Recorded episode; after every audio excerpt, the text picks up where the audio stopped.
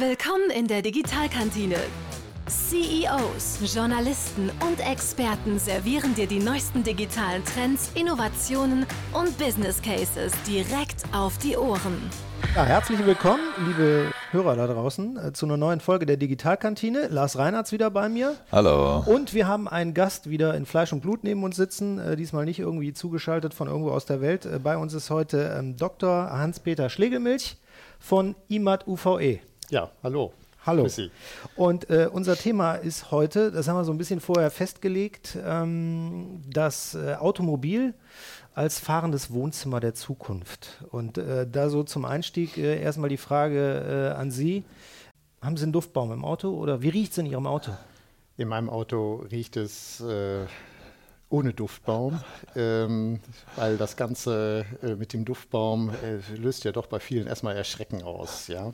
Also mein Auto riecht wie ein Auto ähm, nach zwei Jahren riecht, nicht mehr wirklich neu, ähm, nicht wirklich gebraucht, liegt aber auch daran, äh, dass in unserer Familie und auch bei den Mitarbeitern, die jedenfalls diesen Wagen äh, verwenden, kein Raucher dabei ist. Also ist es insofern ab und zu mal ein bisschen abgestanden. Denn so jemals kennt. im Leben einen Duftbaum im Auto gehabt, ganz ehrlich? Ähm, nur zum äh, Austesten, ähm, aber nicht mit dem ernsthaften Versuch, äh, eine aromatische äh, Lebensumfeldverbesserung äh, vorzunehmen. Okay, vielleicht äh, erklären wir diesen Einstieg jetzt an der Stelle auch mal ganz kurz. Ähm, stellen Sie Ihr Unternehmen doch mal ganz kurz vor, denn Sie sind äh, Automobilzulieferer und äh, da besonders eben fürs Interieur im Auto zuständig, unter anderem auch für Genau. Gerüche. Ne? Genau, also nicht nur, aber äh, das Thema Geruch ist ein äh, sehr relevantes Thema. IMAT ist Engineering und Entwicklungsdienstleister ähm, für die Mobilitätsindustrie. Dazu gehört auch die Automobilindustrie und richtig ist, dass wir äh, den überwiegenden Anteil derzeit immer noch im Automobilbereich haben. Äh, Engineering-Dienstleister gibt es eine ganze Reihe. IMAT ist äh, wahrscheinlich auch mit Abstand nicht der größte, aber das, womit wir uns beschäftigen, hat sehr viel mit der Wahrnehmung, ähm, also eigentlich sozusagen mit dem Verständnis von Oberflächen, äh, der Kommunikation von Oberflächen hin zum Kunden zu tun. Das wird immer wichtiger. Ähm, Stellen Sie sich das bitte so vor, das erste Automobil hatte eigentlich nur einen einzigen Nutzen. Erstmal ähm, eine alternatives Fort, äh, ja, Fortbewegungsmittel zum Pferd und dann zur Kutsche zu entwickeln. Ähm, so, und als das erledigt war, diese Aufgabe, und die Kutschen dann alle verschwunden waren und auch mehr äh, sogenannter äh, Kutschenersatzerzeuger äh, am Markt waren, ist natürlich Wettbewerb aufgekommen und es kommen plötzlich neue Bedürfnisse an. Und äh, in diesem Maße treten jetzt plötzlich eben nicht nur funktionelle ähm, ja, Merkmale in, in den Vordergrund, sondern jetzt geht es auch plötzlich darum, Ästhetik mit reinzunehmen. Ja, das Thema optisch, also visuelles Design oder visuell ansprechendes Design ähm, hat sich dann ja in den letzten ähm, oder letzten Jahrzehnten sehr deutlich ausgeprägt.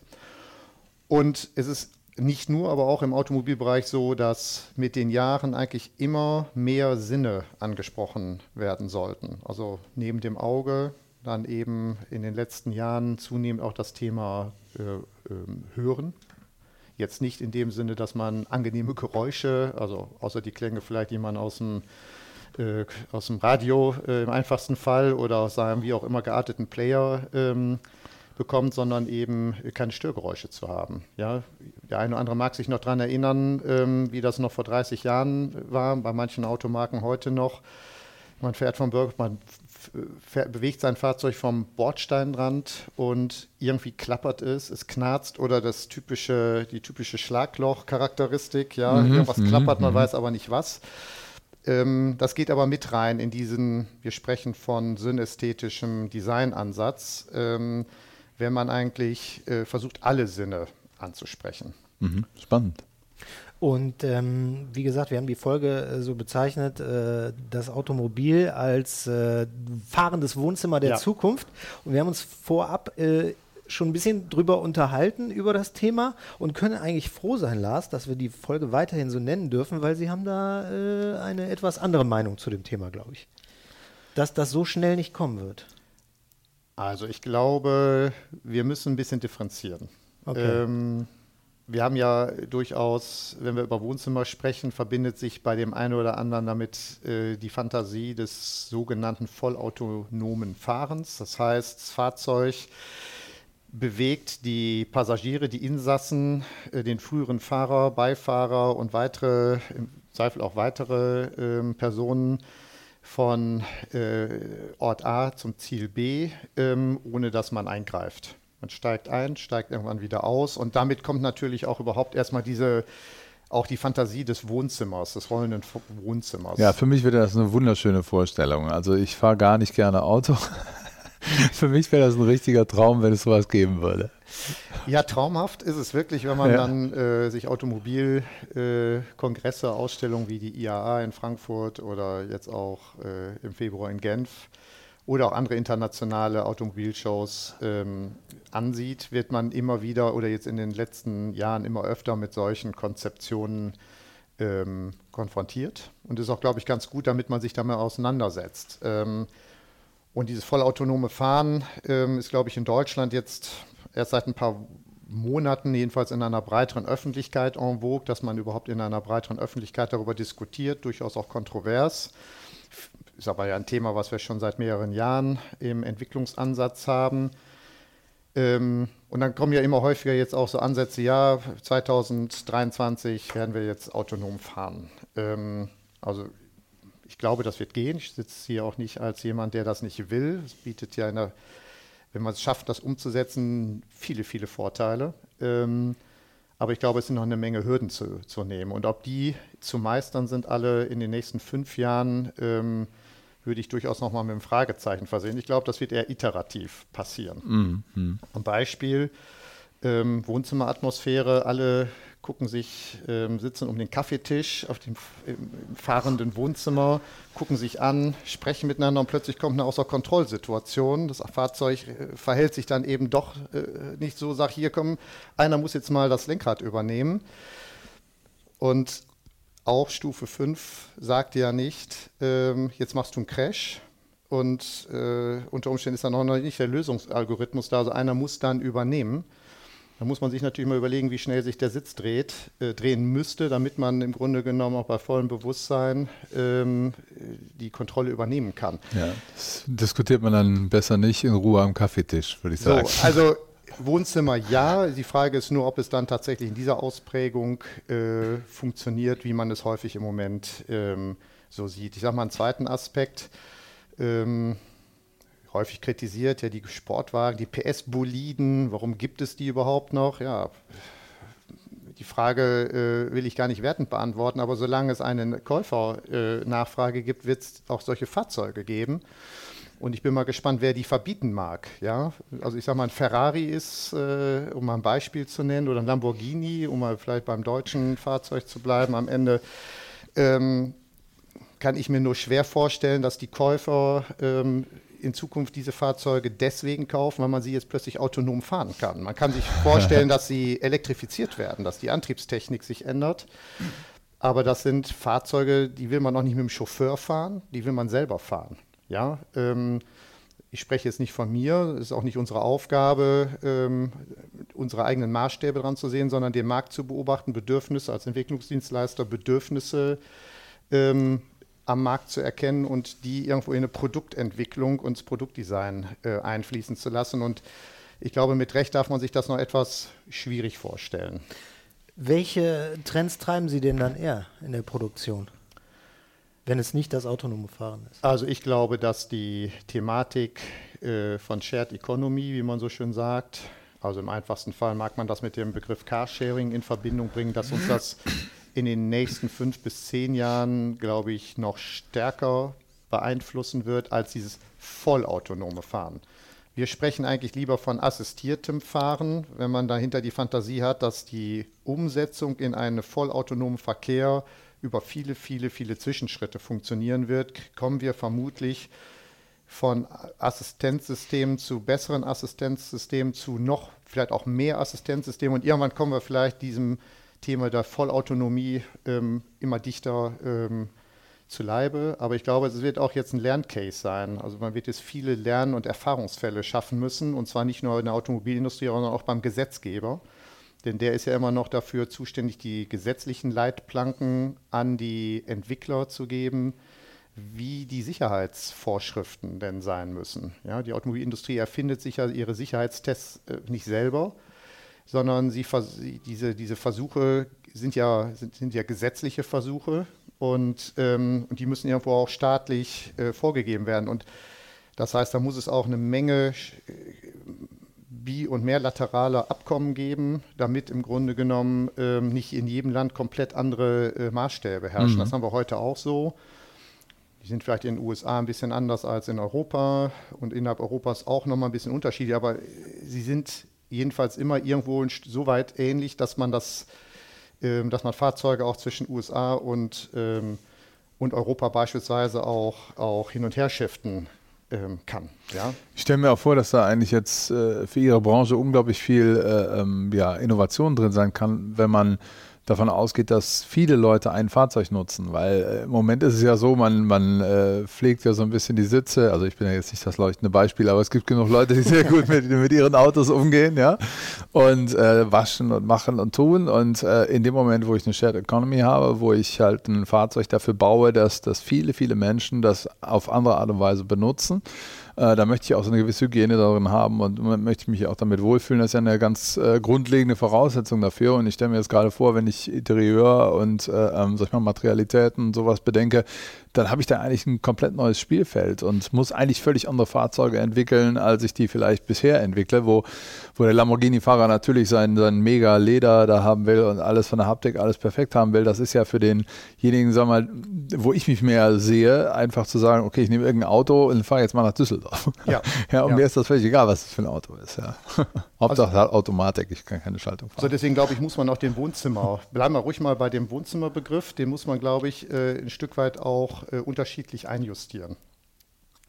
In unseren Überlegungen spielt eigentlich eine Rolle, dass es nicht den einen Fahrzeugtrend geben wird. Wir, wenn mhm. wir davon, wir gehen eigentlich von unterschiedlichen ähm, Trends aus. Das eine ist aus unserer Sicht durchaus aus, aus Effizienzgesichtspunkten eben ähm, Carsharing oder überhaupt Fahrzeugsharing.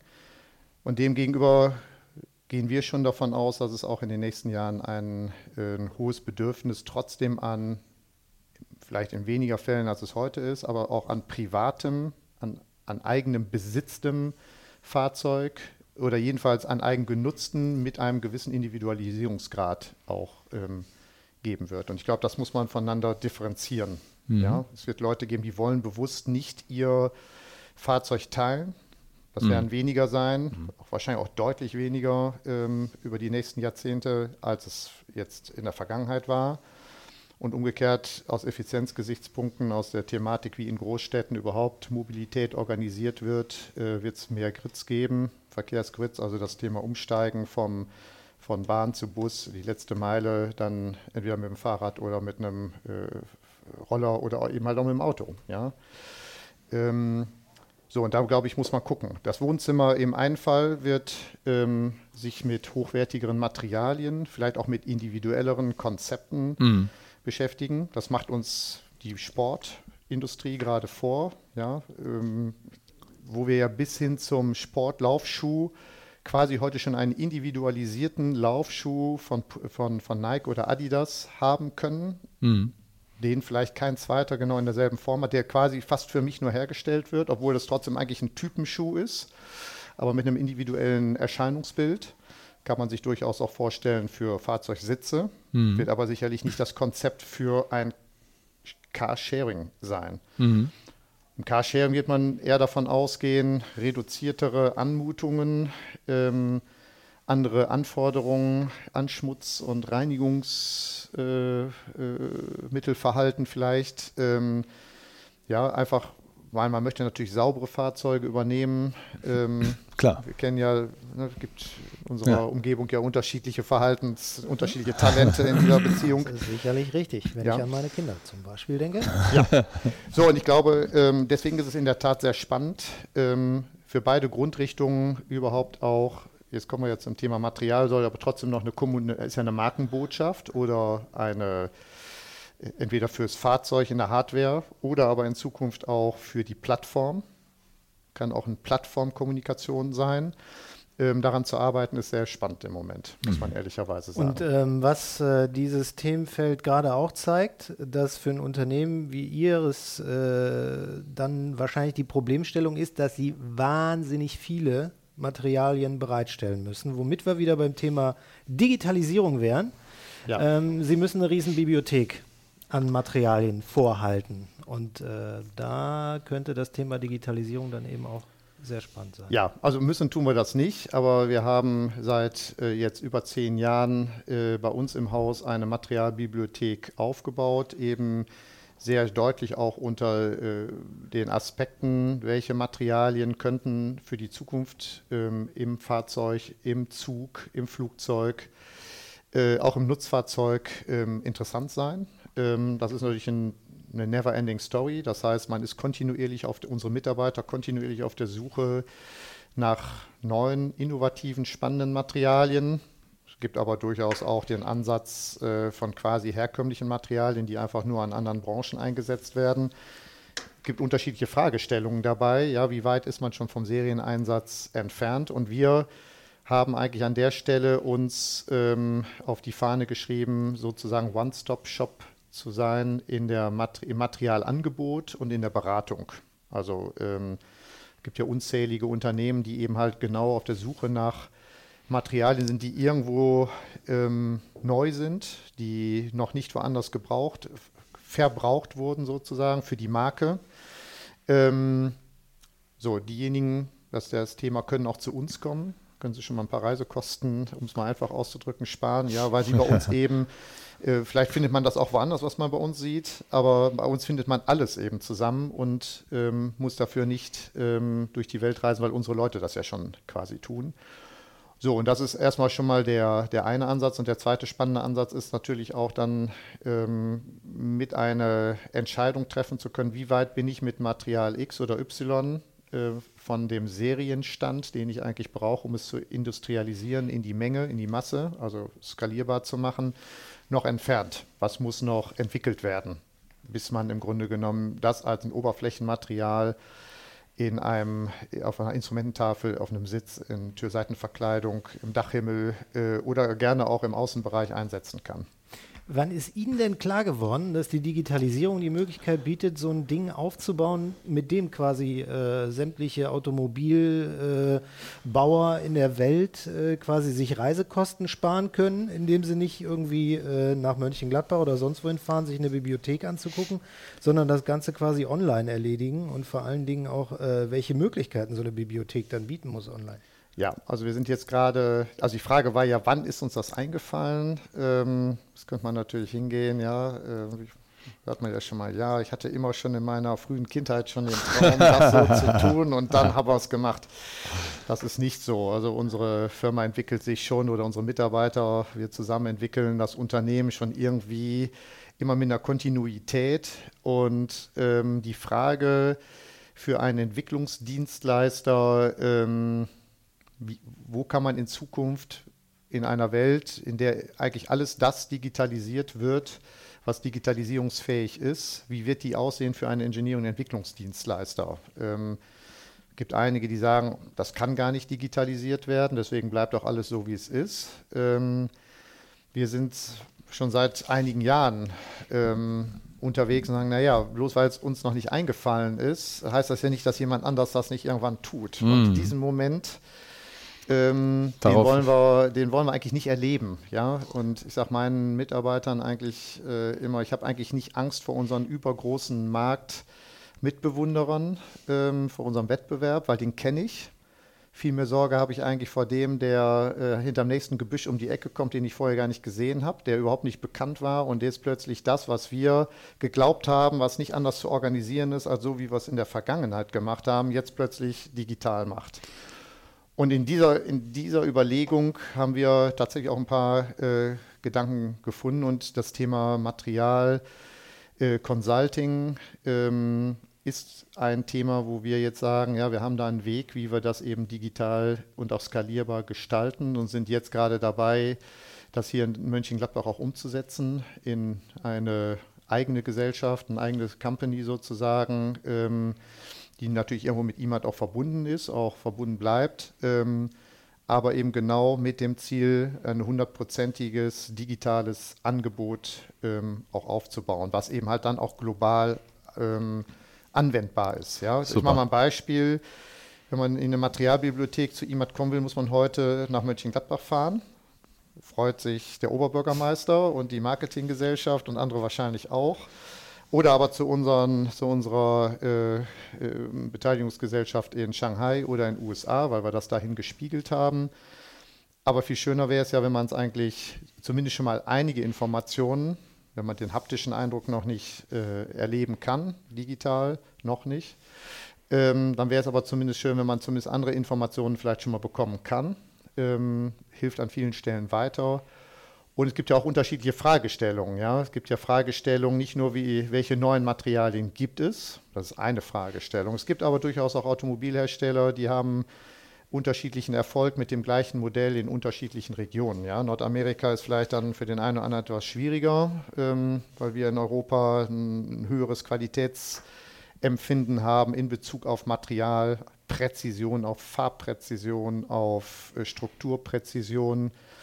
Ähm, das ist vielleicht in anderen Märkten unterschiedlich. Das heißt, man transformiert ein Fahrzeug von hier nach da und dann stellt man fest, es für den Preis gar nicht akzeptabel. Der Preis wird nicht akzeptiert. Und dann stellt sich die Frage, wie kann ich denn die Wertigkeit des Fahrzeugs äh, beibehalten ähm, oder anders ausgedrückt, wie kann ich die Kosten reduzieren, ohne die Wertigkeit, ähm, einen Verlust an Wertigkeit ähm, zu bekommen, sozusagen Produktkostenoptimierung vorzunehmen. Auch dafür dient eigentlich eine solche digitale Materialbibliothek, weil man jetzt sich einen Kostentarget raussuchen kann und ähm, andere Materialien findet, die vielleicht eine gleiche Wertigkeit ausdrücken, also die Markenbotschaft, ähm, die Qualitätsbotschaft zum zum Kunden ähm, schon setzen, aber zu günstigeren Kosten eingesetzt werden können. Und wie äh, stelle ich mir das vor? Ist das dann wie bei Amazon, dass ich hingehe und sage, okay, ich informiere mich über die Materialien und sage, okay, das, das, das ist für meine Produktion relevant und lass mir Samples schicken oder geht das? Das geht. Ja, super. Genau, das, das wird gehen. Wir sind jetzt das mir schön vorm, vor. wir sind jetzt kurz vorm Start ja. ähm, an der Stelle und äh, auch dabei jetzt mit Test-Usern sozusagen das Ganze äh, einzujustieren, einzuschwingen. Und ähm, ja, wir sind selber sehr gespannt, wie das äh, ablaufen wird. Ich stelle mir das gerade vor, so dass Dieter Zetsche da eine Bewertung schreiben kann. Ja. Äh, oh, der Stoff hat mir gut gefallen. Ja, jetzt hat er ja wieder Zeit. Ja. Jetzt hat er ja wieder Zeit. Ich kann es ja mal probieren. Also wahrscheinlich sein, sein Nachfolger machen. Was ich bei dem äh, Thema dann aber auch noch mega spannend finde, weil äh, IMAT UVE ja dann eben auch ein typischer Mittelständler aus Deutschland ist. Und da kennen wir ja alle das Thema äh, Angst vor der Digitalisierung. Also irgendwann äh, wird auch Ihre Firma ja dann vor dem Punkt gestanden haben, eigentlich haben wir keine Ahnung davon, aber wir möchten es gerne machen. Wie kommt man rein und wie gibt man das Thema dann zum Beispiel auch an die Mitarbeiter weiter, dass die den Weg dann auch wirklich mitgehen? Weil wenn man, äh, sag ich mal so, an seinen täglichen Arbeitsplatz denkt, äh, erlebt man das ja ganz häufig, man wird mit neuen Sachen konfrontiert. Der eine sagt, oh cool, spannend, ich möchte lernen, ich arbeite mich rein. Dann gibt es aber auch noch das andere Modell, das dann sagt, Blockade, will ich nicht. Ja. Wie haben Sie den Prozess erlebt? Ähm, Ihre Frage äh, könnte man so verstehen, dass wir schon die Lösung ähm, haben und dass das alles schon Vergangenheit ist und wir jetzt in der Glückseligkeit schon angekommen sind. Ähm, ich muss die Frage, ich, ich, könnte jetzt sagen, das ist so, wir, bei uns ist alles perfekt, glaube ich aber, äh, die Sendung soll ja auch interessant sein für die, die vielleicht sich äh, in ihren eigenen Branchen ähm, auch Erfahrungen oder Erfahrungsanalogien ähm, äh, koppeln sollen. Genau, authentisch soll sie sein. Ja, also insofern will ich die auch ehrlich beantworten. Das Problem ist noch gar nicht ausgestanden, weil wir mittendrin sind in diesem ähm, Prozess. Ja, ich, äh, ohne dass Mitarbeiter das jetzt so deutlich zum Ausdruck bringen, haben wir natürlich alle Reaktionen von der Spinner ähm, und auf der anderen Seite äh, denen, denen es nicht schnell genug geht, ähm, die also für sich schon klar wissen, da geht es hin. Ähm, ich glaube, dass unser Ansatz in der Geschäftsführung, im Management, äh, auch, auch zusammen mit zu mehr und mehr mit unseren Führungskräften, ähm, der ist, deutlich zu machen, dass Digitalisierung nichts ist, wie es häufig dargestellt wird, äh, was Arbeitsplätze wegrationalisiert. und das ist so ein bisschen, ähm, glaube ich, eine Erfahrung, ein Erlebnis, ähm, an dem man glaubhaft für Mitarbeiter, es muss erlebbar für die Mitarbeiter sein, ja. Die veröffentlichte Meinung über Medien ähm, spiegelt häufig das Bild, ja, da fallen jetzt Tausende von Arbeitsplätzen weg. Ich glaube nicht, dass die äh, Tausende der Arbeitsplätze, die wir im Moment diskutieren, in Verbindung mit Ford, Stellenabbau, Bayer, ähm, ja, ähm, anderen, was wir jetzt allein in Nordrhein-Westfalen erleben, RWE beispielsweise, glaube ich, sind nicht die, ähm, ist nicht die Folge der Digitalisierung, sondern die Folge eines zu spät begonnenen ähm, Strategieprozesses, mhm.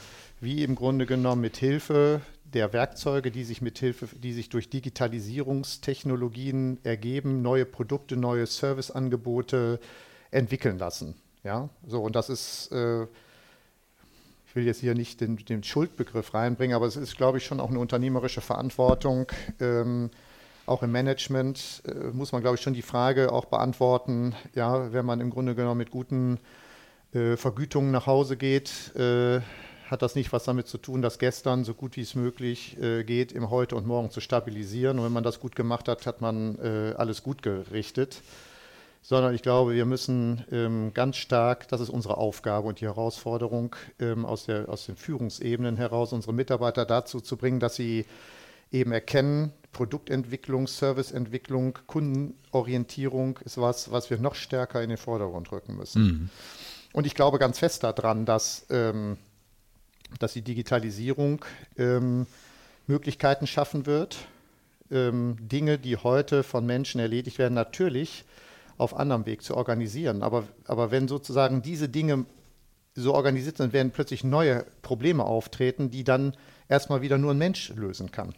Mhm. Ja? So, mhm. das heißt, ja, wenn, wenn im Grunde genommen ähm, der Blick wieder frei ist, der Blick wird ja freigelegt, wenn, wenn ein Organisationsproblem beseitigt ist, dann kommt Neues. Ja, und, ja, und es wird nicht die Welt geben, wenn alles durchdigitalisiert ist, ist äh, sind wir im Elysium angekommen, ähm, wo wir alle nur mit weiß, weißen Gewändern äh, auf weißen Wolken im Wohlstand rumturnen, sondern es wird zwangsläufig, das ist die Welt, neu, eine neue Herausforderung kommen, die, die muss zunächst erstmal ein Mensch lösen. Ja, also intelligent, wie die, wie die künstliche Intelligenz auch werden mag, ähm, ja, Gefühle. Und ähm, ausjustieren, wie bringe ich mich im Grunde ein. Das ist ja nicht nur die Frage von Verstand und IQ, sondern es hat auch was mit Erfahrung, mit Gefühl zu tun. Ähm, und da sind Menschen immer noch überlegen. Ja, das wird auch noch lange so sein. Ähm, ich bin ja auch jemand, der zum Beispiel den Begriff der digitalen Transformation total gerne mag, ja, obwohl es so ein Buzzword ist. Aber es ist eben eine Transformation. Es ist kein Wegrationalisieren oder keine Zerstörung oder genau. äh, auch, aber auch kein Heilbringer, sondern es ist eine, ein notwendiger Prozess, eine Transformation von dem, was bisher war, in eine, sag ich mal, moderne Welt, die effizienter ja. und äh, besser funktionieren kann, um überhaupt in den Märkten, die ja immer ständiges Wachstum produzieren müssen, damit, damit die, äh, die soziale Gemeinschaft funktioniert, überhaupt standhalten zu können. Und ja. das, das ist das, was viele Leute, glaube ich, äh, viel mehr anschauen müssen, dass es um einen Wandel geht. Und dieser Wandel, der, ähm, der muss von den Mitarbeitern, von den Führungsebenen, von allen eben gleichberechtigt durchgeführt werden. Und das ist was ganz Positives. Also das habe ich auch schon in, in vielen Bereichen erlebt. Und da, da geht auch eine ganze Menge damit. Aber es ist wirklich auch eine Herausforderung in der Kommunikation, das stimmt schon, weil gerade die Medien ein sehr negatives Bild da äh, zugezeichnet haben und mittlerweile aber auch jeder Berater sagt, ich mache digitale Transformation, ohne, sag ich mal, ja wirklich auch das Verständnis äh, zu haben, was das überhaupt bedeutet oder auch die technologische Kompetenz zu haben, sowas auch umsetzen zu können ja. und Projekte exekutieren zu können. Ja, negative Schlagzeilen klicken sich halt super gut. Das ist halt leider das Problem. Ähm, was Sie natürlich als Interviewpartner dann auch noch mega interessant macht äh, bei dem Thema äh, Transformation, digitale Transformation, Wandel, äh, Kommunikation. Sie sind ja mit Ihrer Firma auch international unterwegs, also haben Einblicke äh, in Märkte wie äh, China, die USA, Südafrika, in Deutschland an mehreren Standorten. Wie erleben Sie denn den digitalen Wandel in diesen unterschiedlichen Ländern und Märkten? Gibt es da Unterschiede, äh, die man sehen kann? Auf jeden Fall würde ich sagen. Ähm ich glaube auch nicht, dass wir, ähm, also im Moment müssen wir ja mal in Sack und Asche gehen, wenn wir den deutschen Pass vorzeigen, sozusagen, ja, weil wir uns ja selber im Moment auch schlecht machen, wie schlecht und wie schwierig das alles ist ähm, und dass wir überall hinterherhängen. Ähm, also ich glaube nach wie vor daran, dass ähm, Deutschland ein deutlich stärkeres Rückgrat hat, als äh, das so gesagt wird. Ja, 5G ist es in der Infrastruktur vielleicht ein Thema. Das merkt man natürlich schon, ähm, wo man in, wenn man in China unterwegs ist, in Mexiko unterwegs ist. Sind das jetzt vielleicht Infrastrukturthemen, wo andere schon eine bessere Voraussetzung haben, als wir das hier haben. Aber auf der anderen Seite muss man sagen, ja, gucken wir uns mal den Energiewandel ähm, an oder den Wandel in der Energieerzeugung. Ähm, steht Deutschland, hat eine der größten Herausforderungen ähm, angenommen. Ähm, und ich glaube, da sollten wir uns da gar nicht so schlecht machen. Ähm, wir sollten im Grunde nur die Dinge als Dichter und als Land der Dichter und Denker sollten wir anpacken. Und es ist auch richtig, dass man hier und da auch mal Dinge hinterfragt aber bitte nicht endlos. Ich glaube, mhm. das sind so die mhm. Themen, die uns in Deutschland, glaube ich, sehr stark mhm. auszeichnen, was auch richtig ist, weil wir haben ein humanistisches äh, Weltbild, ein humanistisches Menschenbild. Ähm, und am Ende ist es auch das, was uns dahin gebracht hat, glaube ich, wo wir heute stehen. Deswegen sollte man die Dinge auch ähm, ähm, nicht über Bord werfen.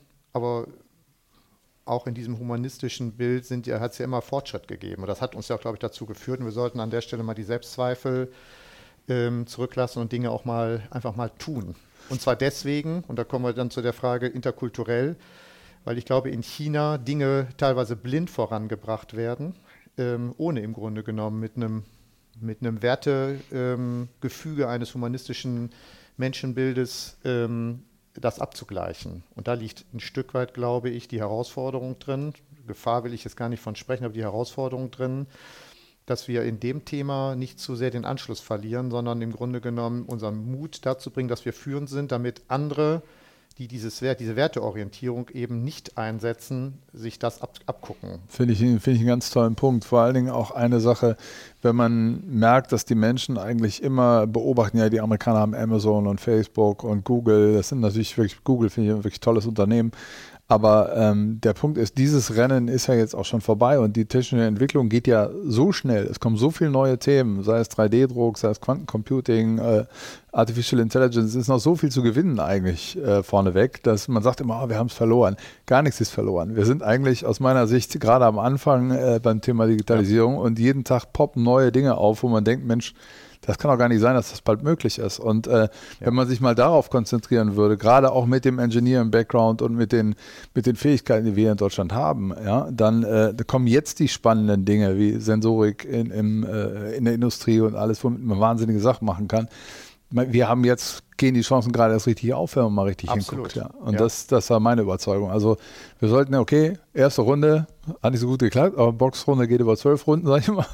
Ja, klar. Ja. Und, und, Deutsch, und man muss auch sagen, ja, äh, der B2C-Bereich, also Business to Customer, also Geschäft zu Endkunde, haben, hat Kalifornien vielleicht für sich entschieden. Ja, ganz genau. Ähm, aber das Thema B2B, mhm. also im Grunde genommen das ganze Thema, wie in der Geschäftswelt miteinander zusammengearbeitet wird. Mhm. Ich glaube, die Runde ist noch nicht entschieden. Nee, das glaube ich auch nicht. Und sie ist auch in bestimmten Hardware-Themen noch nicht entschieden. Ja, also äh, Stichwort Auto nochmal, ja, äh, elektrifizierte Fahrzeuge. Ähm, ist auch interessant, wie die politische Diskussion läuft, weil bestimmte Richtungen der Politik der letzten Jahrzehnte hat uns eigentlich gesagt, wir müssen andere Antriebstechnik haben. Ausgerechnet diejenigen sagen jetzt, ja, aber ist ja blöd, äh, brauche ich ja auch Energie. Ähm, und außerdem ist das Elektroauto sowieso schon äh, Schnee von gestern, das wird nicht überleben halt, ja. Ähm, über die Batterie äh, wird ja beschränkt sein. Lithium, seltene Erden, Stichwort, ja, Gottes Willen.